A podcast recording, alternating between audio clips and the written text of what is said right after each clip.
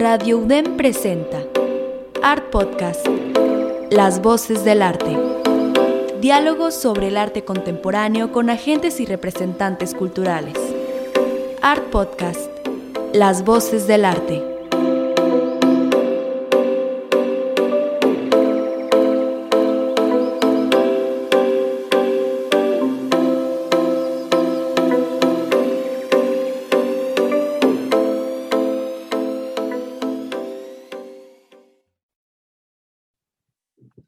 Hola, yo soy Rebeca René y les doy la bienvenida a este arranque de segunda temporada de Art Podcast, transmitido por Radio Dem y en plataformas de streaming como Spotify, Google y Apple Podcasts. Hoy nos acompaña Nico de León y Alejandro Gómez, integrantes del colectivo y el espacio independiente El Taller 3120. ¿Cómo están? Bien. bien, muchas gracias por invitarnos. Sí, gracias por abrirnos tu espacio. La verdad, yo estoy encantada que ya podemos platicar. Tengo planeando esta entrevista con ustedes desde la primera temporada, entonces ya feliz que pudimos reunirnos y me encanta que sean los primeros invitados a esta segunda temporada de Art Podcast. Gracias. Oigan, bueno, voy a pasar a leer su semblanza y ya empezamos la platicadita, ¿ok? Bueno, les comento, el taller 3120 nace en noviembre de 2017 como un espacio independiente de exhibición y discusión en torno al arte contemporáneo. Ubicado en la colonia moderna en Monterrey, Nuevo León, creado y gestionado por Nico de León y Alejandro Gómez es un espacio que a pesar de su poco tiempo de apertura, ha logrado posicionarse como un referente para conocer las propuestas jóvenes y emergentes de artistas y curadores locales del área metropolitana de, Monterrey. Han realizado múltiples exposiciones colectivas en el taller, como también en otros recintos culturales de la ciudad, como por ejemplo la Expo 64000 en el Museo del Centenario como parte de la agenda de Premaco Monterrey en 2019. El taller es beneficiario de una beca para espacios independientes otorgada por el Patronato de Arte Contemporáneo, mejor conocido como el PAC, con su proyecto curatorial Líneas Convergentes. Como parte de este programa curatorial, se inaugura el taller 3120 con su primera exposición como colectivo, titulada Diagramas sobre estancamiento y el progreso. Ahí presentaron obra bajo la autoría del taller, donde articulan la esencia y estética de la colonia moderna, como les mencionaba anteriormente, es el lugar donde se ubica el espacio de exhibición. Dicho proyecto se realiza de conversaciones con vecinos e investigaciones de campo exhaustivas a través de todo el perímetro de la zona. Ahorita me platican un poco más de este proyecto.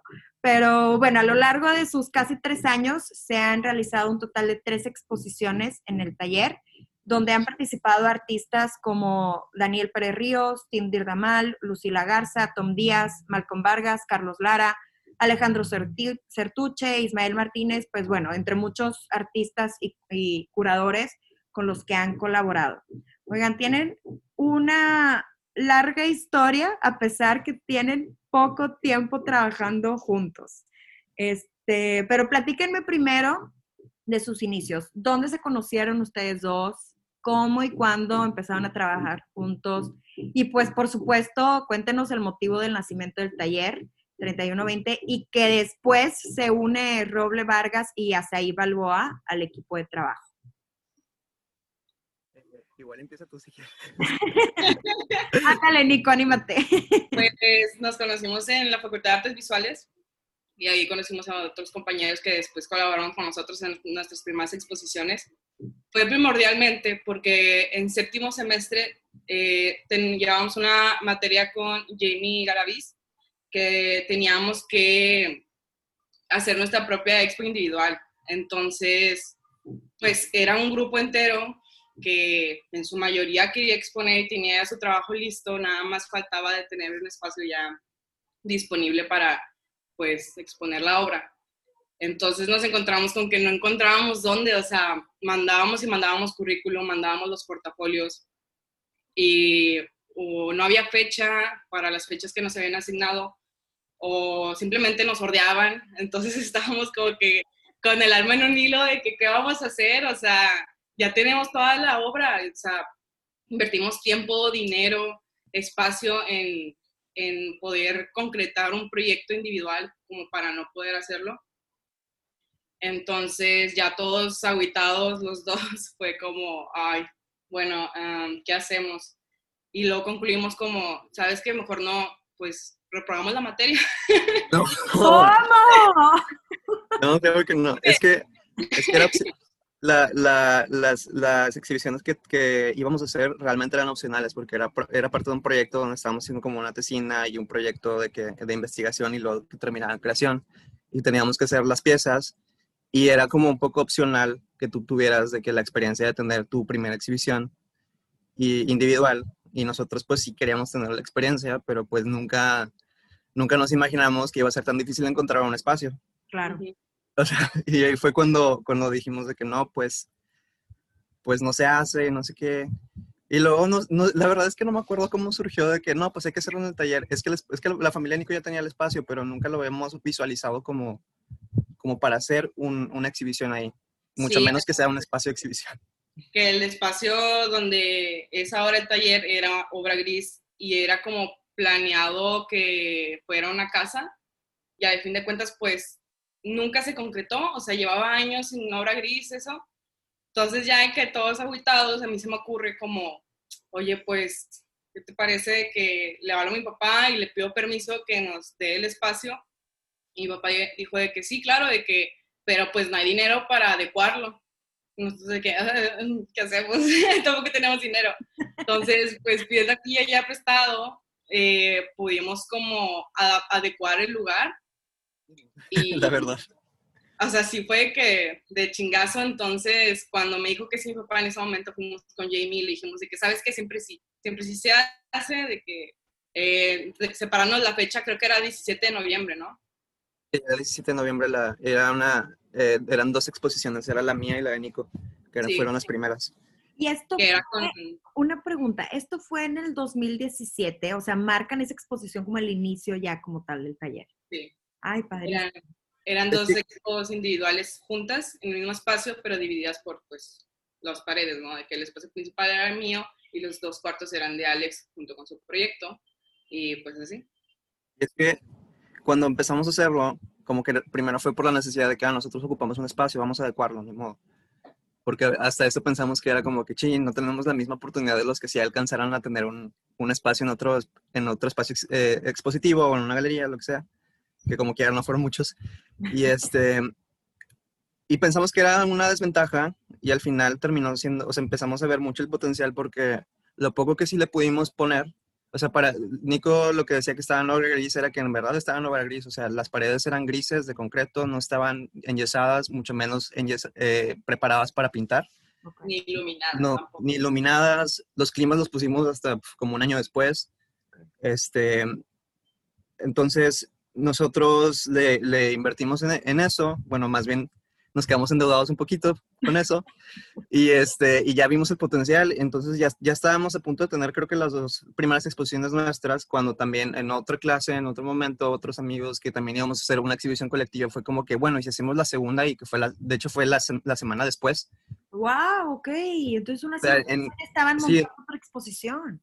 Sí, ya estábamos montando otra colectiva y pues la primera estuvo muy padre, mucha gente fue y de hecho fue en las primeras dos exposiciones que, era, que fueron las nuestras, que desde entonces ya habíamos hecho inclusive la página del taller y todo, o sea, yo me acuerdo haber hecho la página del taller en Facebook de que, porque ya lo habíamos pensado un poquito de que, oye, y si, si hacemos un poco más de exhibiciones aquí, este, pero creo que no, no habíamos visto el alcance que podía tener hasta que se concretaron esas exhibiciones y dijimos, bueno, pues ya podemos o sea, creo que sí podemos tener algo como legit aquí, algo que sí se pueda concretar como más un proyecto formal, más allá de solamente haber sido un proyecto que surgió en, en algo de la carrera.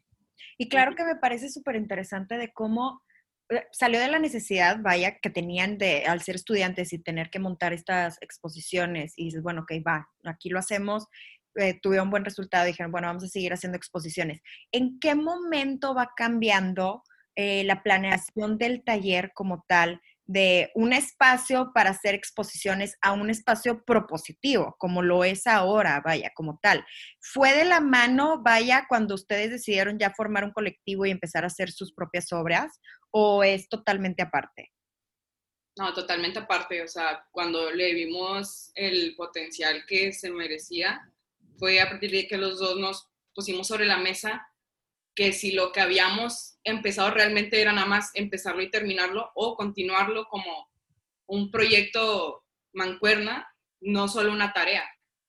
Entonces, de ahí empezamos a analizar mucho el contexto y sí nos pusimos mucho sobre la mesa el decir como entonces, ¿quién va a venir aquí? ¿Quién va a venir a la moderna, a las expos? O sea, y luego surgió cartografías intrínsecas, que también fue de la materia de Ace y Balboa, que, que también mis compañeros como equipo nos quedamos sin espacio, o sea, iba a ser en otro lugar y al final de que nos cancelaron y que no quería que perforáramos paredes y que no sé qué, y yo les dije que, oigan, pues acabo de, de adaptar el taller, o sea, vamos a, a, hacerlo ahí. Todos de que no, pues sí, entonces ahí fuimos de que el montoncillo hacer esa expo y fue mucha gente, o sea, fue como que fueron los artistas y fueron gente que apoya mucho a esos artistas y luego fueron también gente que están involucradas en el medio del arte y fue cuando dijimos de que pues claro que sí pueden venir hasta acá a una expo, o sea, güey, se, o sea, fácil, ¿no? Fácil. Pero, creo que en ese momento, en, justo al inicio sí, sí llegamos a pensar de que e, eso que dice Nico de que, wow, ¿quién va a venir hasta acá?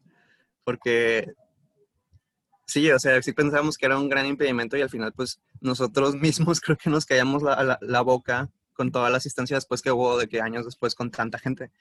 Me acuerdo de una exposición en particular donde dijimos Nico, Nico y yo de que, wow, de que no, nunca me esperé ver a esta gente aquí.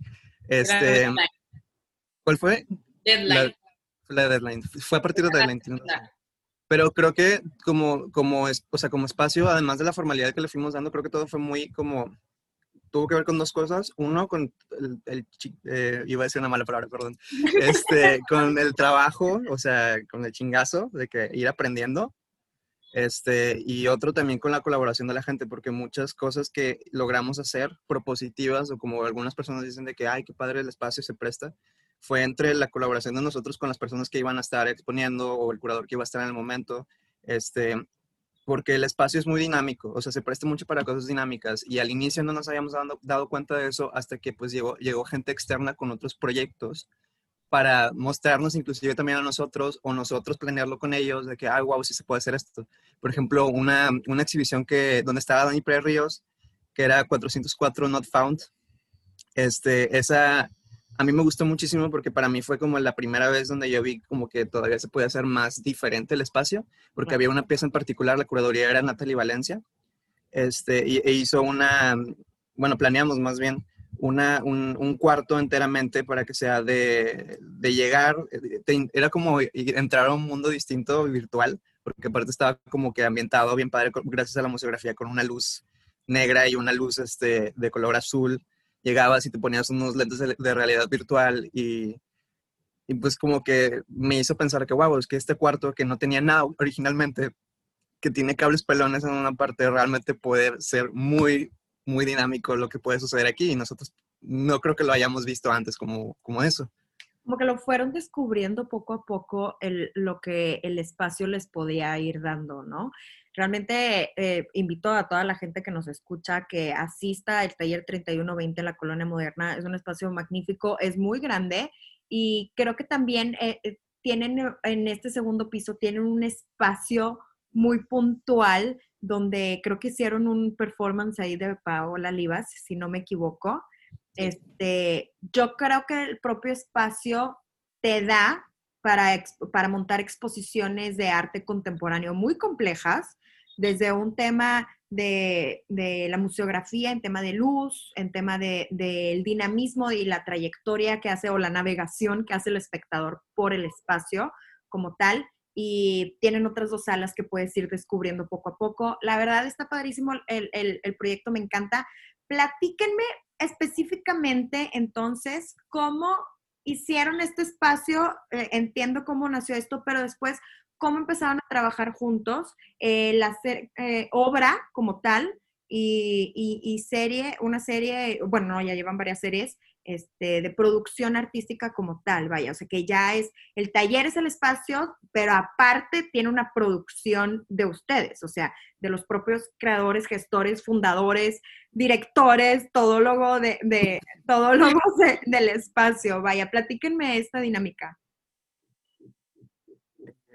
Pues fue mucho también como orgánico, o sea, no fue como que también planeado desde el inicio de que, y eventualmente vamos a hacer un colectivo de arte, o sea, nunca pasó esa conversación. Este, tuvimos la suerte y, más, bueno, sí, la suerte y también, pues obviamente por el trabajo propio, de que nos dieron una oportunidad de estar en, en eh, hacer una curaduría para un, el Premaco de 2019, me parece que fue, en el Museo del Centenario. Y allí habíamos hecho una exposición titulada 64.000. 64.000 era por el código postal del centro de Monterrey. Y bueno, o sea, toda esta exhibición dijimos, queremos llevar todo aquello que usualmente no se vería en este espacio, artistas que no se verían en este espacio, porque eso es lo que nosotros somos. En ese entonces ya teníamos un poco más identificado a dónde íbamos, cuál era nuestra identidad, etc. Y agarramos artistas que queríamos que, representaran algo en particular. Eh, artistas que hablaran acerca de qué significa ser mujer en Monterrey, qué significa vivir en la periferia de Monterrey y hablar hacia Monterrey, eh, qué significa ser un migrante en Monterrey, eh, hablábamos también de narcotráfico en Monterrey, etcétera. O sea, eran piezas, piezas que... Mismo, todos esos temas que ayer en algún punto también tocó con las obras y la curaduría. Ajá. Y mientras estábamos viendo eso, estábamos este, también pensando, bueno, pues también queremos hablar de la moderna. Y fue cuando me dio como de broma, pero al final no tanto de broma, decidimos hacer como una especie de performance happening, como sea, que eh, iba a ser bajo la autoridad del taller, porque no había, no, se nos ocurría de, otra, de qué otra manera ponerlo, porque pues no era como que parte de la museografía en sí, eso ya era una pieza. Lo que hicimos fue que llevamos unas sillas, que son unas sillas que, este, que son normales, que estuvieran ahí en el, en el espacio del taller. Este, eran unas sillas rojillas así de Coca-Cola, las típicas. Este, y una hielera con varias caguamas adentro. Entonces... Lo cual presentaba una banquetera.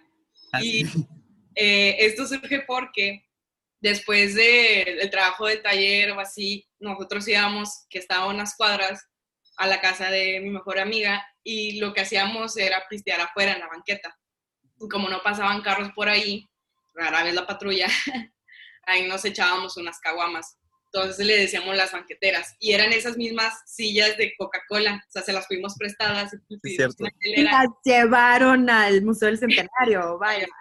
y lo pusimos como en medio, como, como proponer que dentro también del espacio se puede dar un diálogo y se puede dar como una reunión social que no precisamente tenga que ver con vino, que tenga que ver con una mesa arreglada, sino como algo más relajado. Queremos dar como esa, ese mensaje de que en donde sea se pueda hablar de arte y se pueda hablar muy bien. O sea, como se puede hacer un planteamiento alrededor de eso. O inclusive no, ni siquiera hablar de arte, porque entre que era también una referencia a las banqueteras, pero también una referencia a que cuando la gente va al espacio, este, hay un punto como también, o sea, van amigos de todos, van amigos de los artistas, van familiares, o sea, va mucha gente como que del mundo del arte, pero también que no tiene nada que ver del arte. Eventualmente llega un punto donde todos se bajan eh, al, primer piso, o ahora lo estamos haciendo más en el tercer piso, para hacer la reunión, la típica reunión con donde siempre hay, en los museos son los cócteles, pero para nosotros son las pedas, realmente las borracheras. Claro. Este, donde también pues era como que lo mismo, de que así es como es una banquetera, pero también esto es lo que también sucede en nuestro espacio. Queremos también creo que poner una esencia del, del taller ahí, porque si no íbamos a estar haciendo la exhibición en el taller, queríamos que el taller tuviera algo allá. Claro, un pedacito de, una presencia del taller y de la colonia moderna que me lleva a, este siguiente tema. Me parece, bueno, súper interesante la agenda cultural que llevan, que es muy propositiva y en torno a la comunidad local me acuerdo cuando los conocí y me platicaron del proyecto, comentaban de la importancia de conocer la colonia moderna como tal, el barrio y proponer proyectos, pues también para ellos, no nada más llevar el circuito como tal cultural y, que están metidos en temas de arte contemporáneo a la colonia moderna, pero que también la colonia se sintiera parte del proyecto, ¿no? Este, ¿Pueden platicarnos un poco más sobre este motivo? O sea, ¿por qué los, los llevó a, a, a generar esta agenda cultural y sé que súper puntualmente con el ejemplo de la exposición 64.000 que llevaron un pedacito de la moderna a San Pedro, pero esta vez también en viceversa.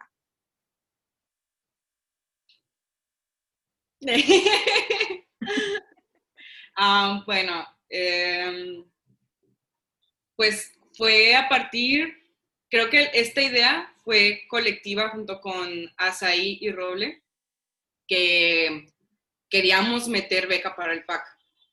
Pero también ya teníamos esa idea de que, güey, es que, o sea, hay más que hablar. O sea, estamos hablando de una colonia muy vieja que tiene mucha historia, en la cual yo viví toda mi vida y donde Alex estaba sintiendo familiarizado porque todos los días nos las pasábamos ahí proponiendo proyectos y todo eso.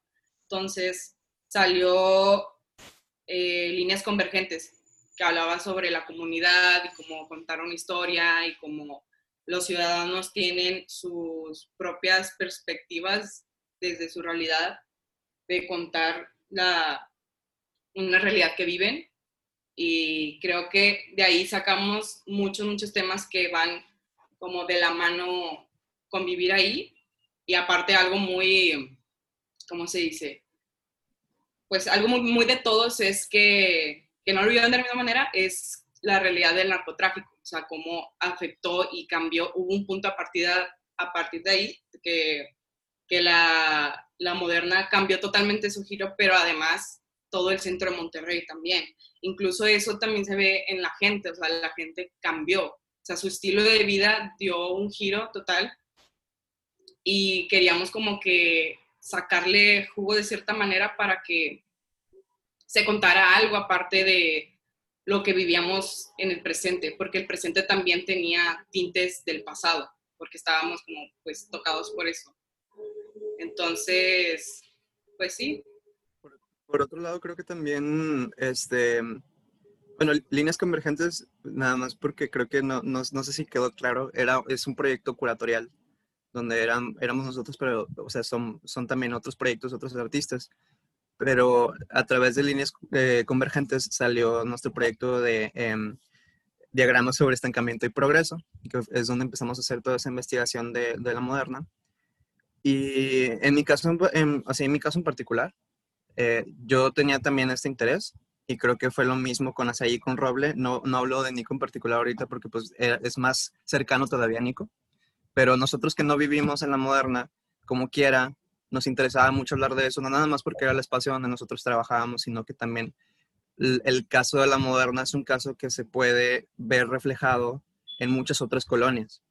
Es más, inclusive, ni siquiera la realidad de la colonia, la realidad del taller. O sea, mi casa es exactamente igual que el taller, o sea, en, en, cierto punto. Mi abuelo la construyó sin ningún plano ni nada y bajo los esfuerzos de mi abuelo de hacer casas para sus nietos. Es algo muy similar a como sucede en el propio espacio del taller y como sucede en la mayoría de la colonia, de la moderna, y también en mi colonia. Y yo creo que también sucede lo mismo, que se puede sentir hasta cierto punto identificada a Roble o a CI o cualquiera que, me, atrevo a decir que cualquiera que pueda entender el proyecto, este, porque esa es la realidad. O sea, se, llamaba diagrama sobre estancamiento y progreso porque es cómo a través de, la, de esa adversidad, en ese, en ese contexto en el que vivimos todos de alguna manera, independientemente de cuál colonia fuera, tenías, eh, que ese es el, el, estancamiento, tenías que tener un progreso como quiera. De alguna manera, tú tenías que hacer tu lucha para poder completar como quiera tu casa a pesar de todo. Claro. Y, y, creo que focalizarlo en, en, en, la colonia donde nosotros estábamos trabajando particularmente era como la manera más, más creo que nosotros veíamos evidente de poder hablar de todo eso y que se pudiera ver reflejado en otras realidades. Claro que es una realidad muy particular, pero creo que es un, un buen ejemplo para poder visualizarlo. Como les comentaba, después de, de que en noviembre cumplen tres años de, de operación, ¿Qué respuesta o, efecto ha tenido el proyecto en la colonia? Eh, ¿Ya lo han notado o consideran que aún tiene que pasar un poco más de, de tiempo para tomar esta reflexión? Vaya, ¿qué les comentan los vecinos? Eh, ¿Asisten a las exposiciones? ¿Qué les platican? Yo sé que el tema de arte contemporáneo es un poco más eh, complicado para ciertos públicos. Este, ¿Cómo han llevado esta relación? Vaya. Pues eh, con eh, la exposición de diagramas sobre estancamiento y progreso, hicimos una investigación exhaustiva por toda la moderna y los puntos más como importantes o que tengan como algún in interés político, que fue que nos acercamos a los vecinos y les explicábamos eh, porque estábamos ahí, que porque les estábamos preguntando cosas, este, porque queríamos saber su historia y entonces explicábamos de manera como más factible, más entendible de, de qué iba como nuestro interés. Y decíamos, es que eh, este loteado, todos que están en la calle Camelia y así, bueno, en la parte de arriba hay un espacio expositivo y queremos hacer un proyecto acerca de la colonia moderna, ¿qué nos puedes decir? Este, ¿Cómo has vivido tú? Por ejemplo, íbamos con gente que sabíamos que llevaba mucho tiempo viviendo ahí, o sea, desde que la moderna era, o sea, puro monte, ¿cómo se dice? Pues literal era. Este, y entonces de una pregunta salía otra plática, otra plática, y los señores nos decían de que no, sí, yo cuando llegué aquí, yo era de Zacatecas y este, y este era un tejabán, eh, Aceros Planos era quien, quien producía la mayor parte de, de, trabajos aquí y había muy poquita gente o cosas así, entonces de que les preguntábamos y cómo vio, cómo ha visto el cambio en la moderna, qué onda con la inseguridad, cómo, cómo lo vive o lo, cómo lo vivió y cómo lo vive su familia en este momento. Y entonces, eh, a partir de ahí, pues empezamos a hacer como redes, donde ya llegábamos otro día y ya nos, ya nos, ya sabíamos, ya sabían quiénes éramos nosotros, ya que veníamos. Eh. Ajá, se corrió el chisme entre todos, ¿verdad? ah, los huertas son preguntones, o de que les decíamos, podemos tomar una foto, o de que nos puede mandar, no sé, archivo de lo que tiene o así. ¿Y todos querían participar o les tocó a algunos vecinos que decían, no, no, gracias? Pues, ah, sí, sí hubo. Este, por ejemplo, a un, el, el, que más nos dolió fue un viejito con el cual, este, o sea, nadie fue, ni, nadie fue difícil con el cual, digamos, trabajar, porque pues era más, más que trabajar, pues era tener una plática. Pero con un viejito en particular, tenía mucha información muy interesante, pero como que ya se le iba la onda, entonces era como que medio difícil este, eh, platicar con él. Y llegado, también hubo una particularidad donde él tenía un, un, carrete bien bonito fuera de su casa, como una carretilla que se había traído desde cuando trabajaba en un rancho, en una hacienda, no, no sé si en una hacienda, pero trabajaba en un rancho y se, eh, era como que el único recuerdo que tenía y siempre lo tenía fuera de su casa para que no se estacionaran ahí. Y aparte lo había pintado a María muy bonito. Y le dijimos, señor, ese es el proyecto que tenemos. Tenemos un proyecto, nos encanta su cartilla, se lo queremos pedir prestado un día para la exhibición. Después se lo regresamos, se lo prometemos, no sé qué. Vivimos aquí y aquí y aquí. Ella es Nico de León. Ella es hijo de Don Lauro, porque todos conocen el papá de Nico. Y, este, y el señor ese día, ok, vengan mañana. Vamos mañana. Y el señor no, siempre no se los voy a prestar. No, pasa nada, señor, está bien, como que ya nos ayudó muchísimo y así. Pero este, sí fue, o sea, sí, sí, sí tengo que decir que lo que hemos logrado hasta ahorita no significa mm, para nada que hemos como terminado el trabajo. O sea, la verdad es que sí es difícil llegar a la gente y, y más que vayan al espacio por dos razones. Una, que la gente no, no, yo creo que todavía se siente un poco intimidada con la parte de, del arte, eso es, creo que es difícil. Una, de hecho, me acuerdo que Nico también intentó tener el acercamiento en otra exhibición, en la de heridas coterráneas, ¿no? Sí.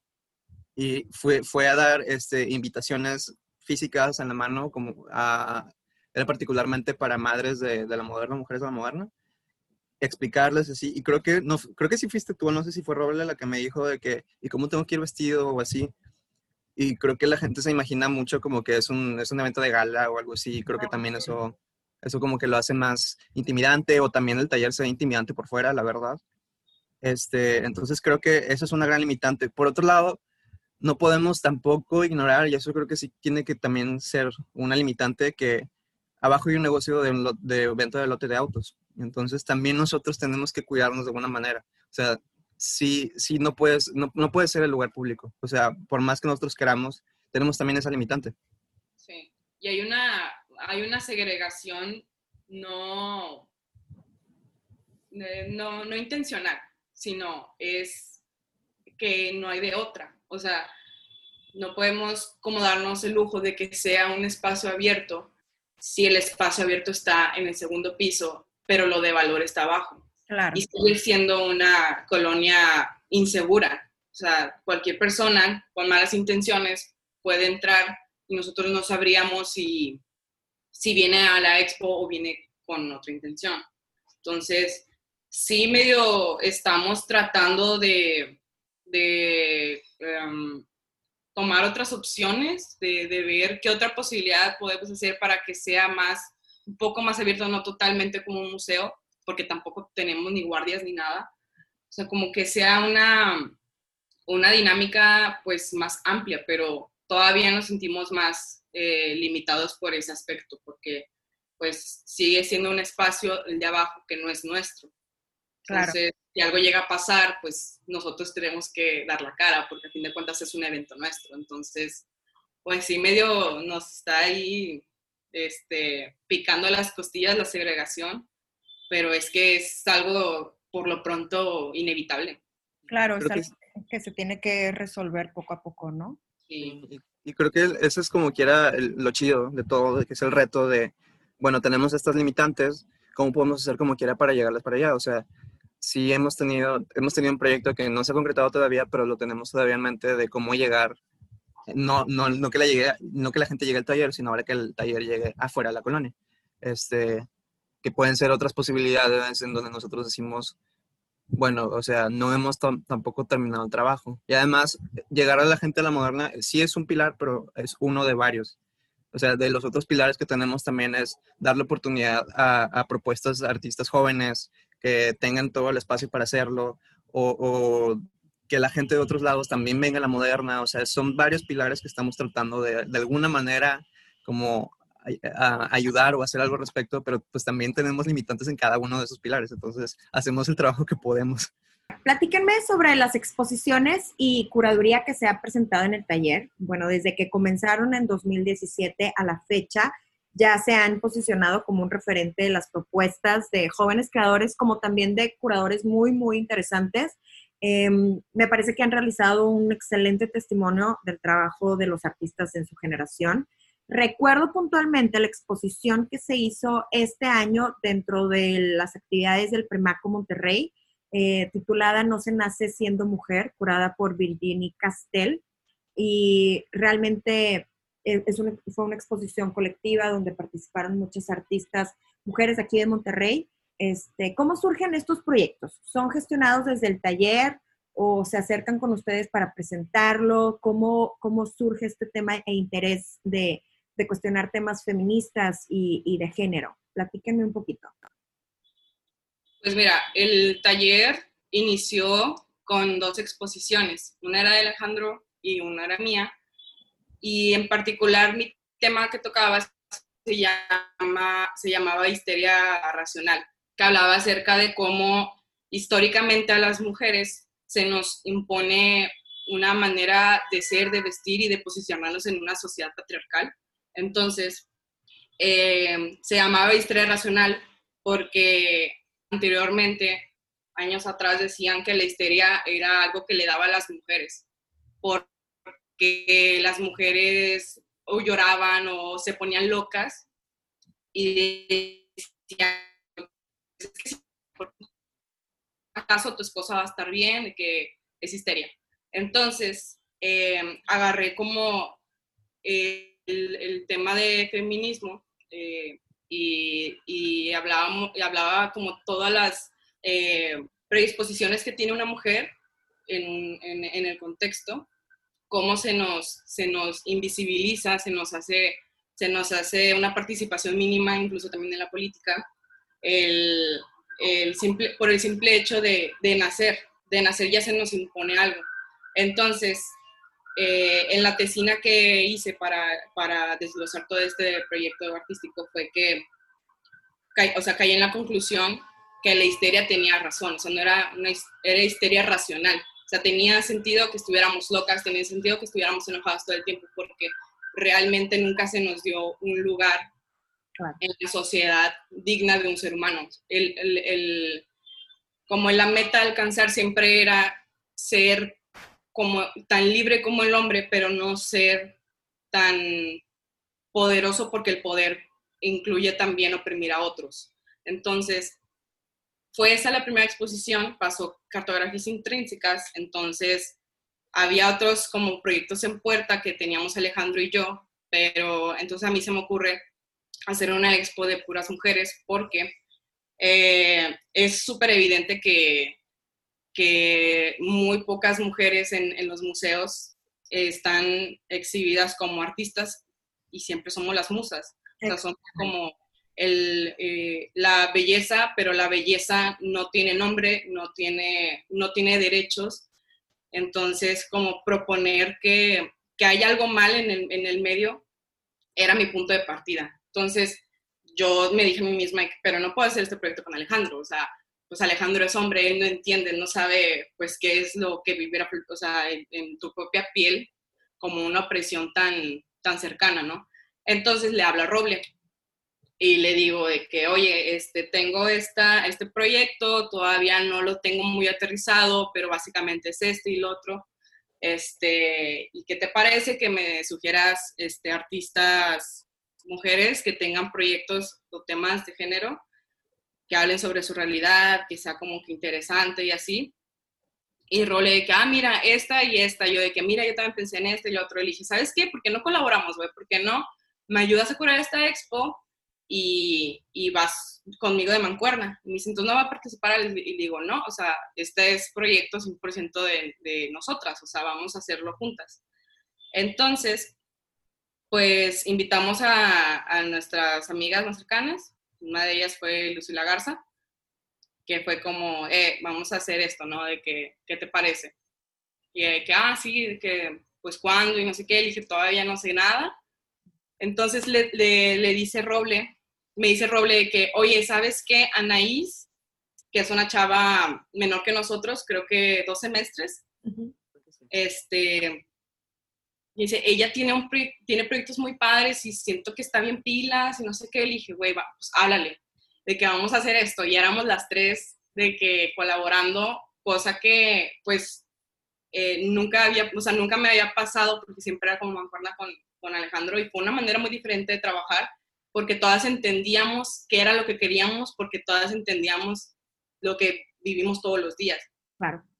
Entonces, eh, creo que principalmente fue decirme a mí misma de que, ¿sabes qué? Mucho vato. O sea, mucho vato en el sentido de que muchos hombres exponiendo en un espacio que también es mío, es como sentir que te debes algo a ti misma si no propones algo que también eh, incluya a otras mujeres junto contigo.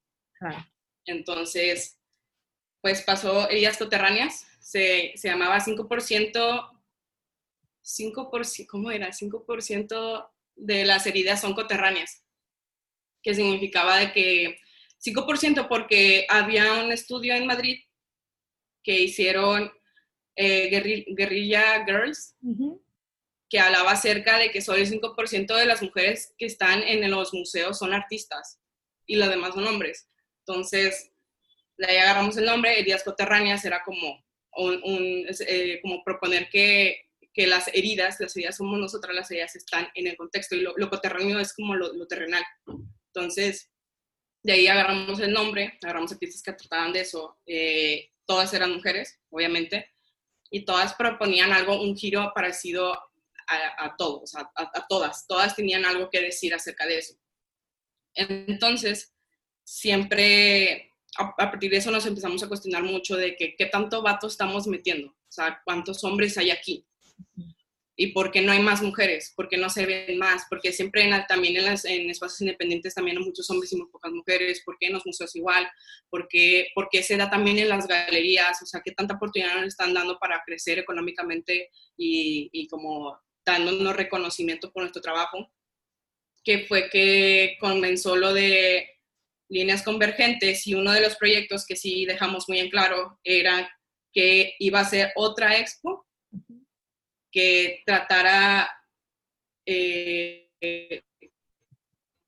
matices eh, parecidos, pero yo ya no la iba a curar. O sea, ya no era yo como proponiendo, sino era Virgin Castell, que es una compañera que la, la queremos mucho, ha sido un, un, referente muy grande en, nuestra carrera por, por, por el trabajo, la trayectoria que tiene y la manera en la que se expresa y tiene unos pensamientos muy padres, que ella me dijo de que, ¿sabes qué? Quiero hacer esta expo y voy a invitar a esta persona, a esta persona, porque esta y esta. Y yo de que sí, claro que sí, tú date, güey, tú date. Y, de que, ¿cómo le ponemos? Yo de que, pues no sé, o sea, hubo un chorro de nombres. un chorro de nombres y al final, al último minuto nos cambió el flyer y nos dice, ¿sabes qué? No, se va a llamar No se nace mujer. Y esta parte es de una cita de Simón de Beauvoir, que, que es del libro del segundo sexo, que habla acerca de que no se, uno no nace mujer, se nos impone, en el sentido de que la mujer tiene connotaciones políticas que se, se le impone al momento de nacer, pero no es realmente la esencia del ser humano libre. O sea, no, no somos libres, se, se, nos pone como un, este, algo muy estricto para hacer, ¿no? O sea, tenemos que ser como se nos impone. Claro. La imposición no te hace libre, ¿no? Entonces, era básicamente todas esas artistas que, que, rompen con el rol, el, rol que, que siempre ha, ha, estado ahí presente todas nuestras vidas, que desde niñas se nos, se nos sugiere que debemos de hacer. Y, y decir que hay muchas maneras de, de, de ser mujer, o sea, de, de que podemos ser seres eh, pensantes eh, autónomos y podemos triunfar en un medio tan, tan sexista como también lo es el arte, eh, aunque se invisibilice mucho ese hecho. Entonces, todo, todo, eso también se, se, vio muy marcado después de la, de la, llegada de Archiva Pública. La Archiva Pública fue como pone estos, estos estas estadísticas de galerías, de espacios independientes, eh, de museos, y les pones o sea, en la jeta de que realmente hay, hay algo mal. O sea, porque si en tu espacio, en, en, tu espacio que tú lo manejas, si tú dices que eres una persona que entiende este tema, ¿por qué no estás eh, tomando en cuenta las propuestas de las mujeres, que son igual de, de, buenas que la de los hombres. O sea, hay algo ahí, hay un chip político, o sea, que tenemos que hacernos. Claro, y hay mucho de lo que estos espacios predican, no se ve reflejado en sus proyectos. Me encanta este proyecto de archiva pública de Lucila y, ay, no me acuerdo el nombre de, de la otra chica. Denis Ríos. Denis. Este, y realmente sí es visibilizar la situación en Monterrey, porque las Guerrilla Girls, bueno, que tienen estudios que en el Met Museum y en muchos museos a nivel internacional y en Estados Unidos puntualmente también, este, pero que alguien se aventara a hacer esta investigación aquí en Monterrey me parece fascinante. Platíquenos de los siguientes proyectos. ¿Tienen planeado seguir con, con tema también feminista y activista o, qué es lo que tienen planeado? Vaya. Pues ha sido, evidentemente, pues ha sido muy complicado el, el hecho de que este, pues como tratamos de, trabajar mucho en el espacio, mucho con la gente, pues en pandemia ha sido medio difícil. Y mm, pues la verdad es que no, una parte de nuestra agenda hasta ahorita pues sigue pendiente, principalmente por el hecho de que muchas cosas que teníamos planeadas se tuvieron que posponer por la seguridad de todos realmente. Y este, uno de los, o sea, tenemos ahorita dos proyectos en los cuales estamos trabajando. Eh, teníamos nuestras dudas inicialmente con todo lo, lo que ha, ha, estado sucediendo de las exposiciones virtuales, este, de cómo trabajar con ellas, y son el mejor medio a pesar del, del, contexto, porque pues no hay de otra. Este, pero uno de los proyectos principales que ahorita estamos trabajando es, estamos haciendo como una especie de continuación de la investigación que ya hemos hecho para diagrama, de, eh, diagrama sobre estancamiento y progreso eh, estamos haciendo como una especie de continuación, una especie de mapeo que vamos a terminar eh, sacándolo a través de, de, nuestra plataforma. Y pues sí, es como, es como una continuación al, respecto. No, no va a ser propiamente pues el trabajo este, de campo o la, exhibición, porque todavía no, nosotros no sentimos que sea el momento adecuado y seguro para que la gente pueda asistir a, a, un, a un evento como, como tal pero creo que es como lo, lo, que estamos haciendo principalmente. Y por otro lado tenemos otro proyecto en el cual estamos trabajando, el cual este, va a tener un giro distinto, va a ser el taller, pero va a ser, no va a ser un proyecto expositivo, no va a ser un... Va a ser por parte de, del colectivo, o sea, es, es, un proyecto aparte del espacio expositivo, va a ser por el colectivo. Pero ese sí, o sea, no, no, es como que mantenerlo secreto, pero pues la verdad es que estamos trabajando como que muy, muy arduamente en él y queremos sacarlo muy pronto y, y, pues creemos que está más padre el hecho de que salga este, próximamente y que sea como un, wow, qué padre. Oigan, ¿y próximamente se refieren a este año? ¿O ya se les comió el año con tema COVID? Ah, este año sí se arma. Estábamos hablando, Qué bueno. Estábamos hablando que el, el, el, mapeo que estamos haciendo salga en octubre y probablemente si es posible también este otro segundo proyecto también en octubre. Okay. Pero obviamente también tiene mucho que ver con cómo estemos trabajando y así, porque al final también tenemos nosotros nuestras limitantes, pues cada quien trabaja. Este, bueno, yo no ahorita, yo estoy desempleado, pero, pero pues estamos trabajando, pues no estamos juntos como usualmente lo hacemos cuando estamos con un proyecto este, activo usualmente nos juntamos y así, pero ahorita pues lo estamos haciendo cada quien en su casa o lo estamos haciendo por redes y todo nuestro feedback también es así cuando Nico o Roble tengan tiempo, entonces pues es, esperemos que salgan los dos proyectos para octubre. Okay.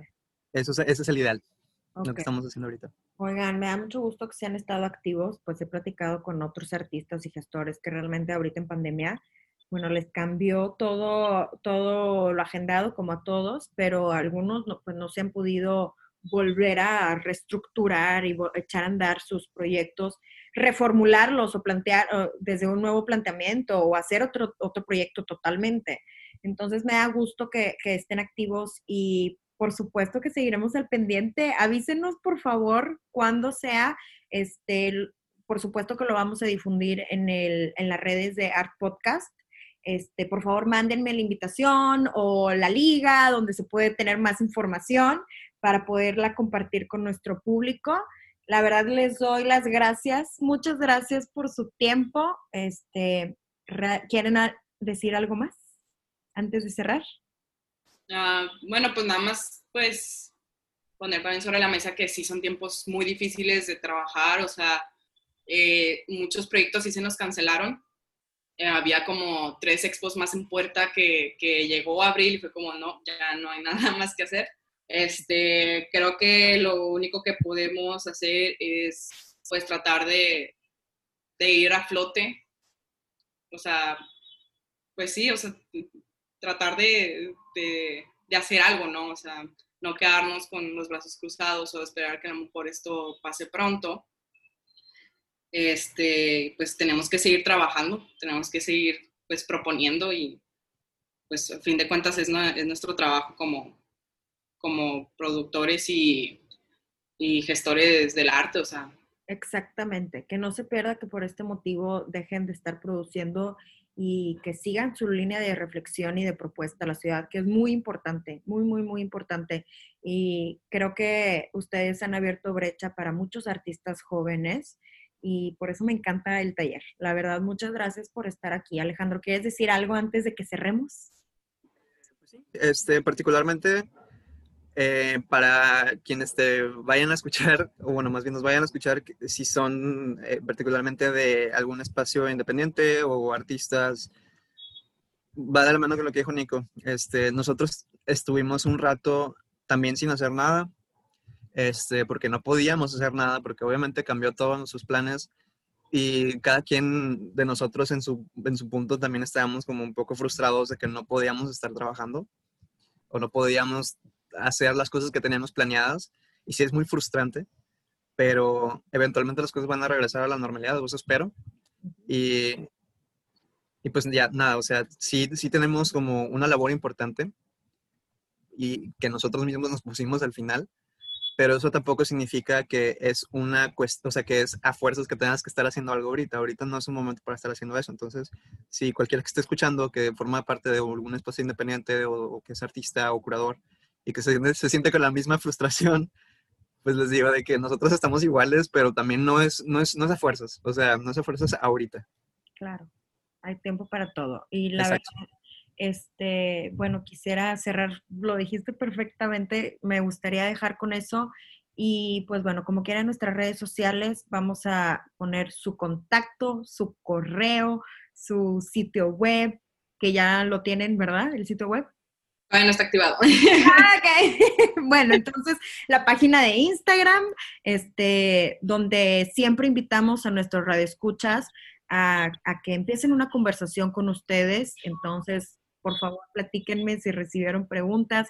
Algunas veces yo recibo a través de, de, del canal de Instagram, entonces lo reboto con los agentes culturales invitados. Y pues muchas gracias, Oegan. Este, quiero agradecer también al equipo de Radio DEM, específicamente a Asgard Banda, quien nos apoya para, con toda la edición y corrección del sonido del programa. Yo soy Rebeca René y nos escuchamos la próxima semana. Radio UDEM presentó Art Podcast, Las Voces del Arte. Diálogos sobre el arte contemporáneo con agentes y representantes culturales. Art Podcast, Las Voces del Arte.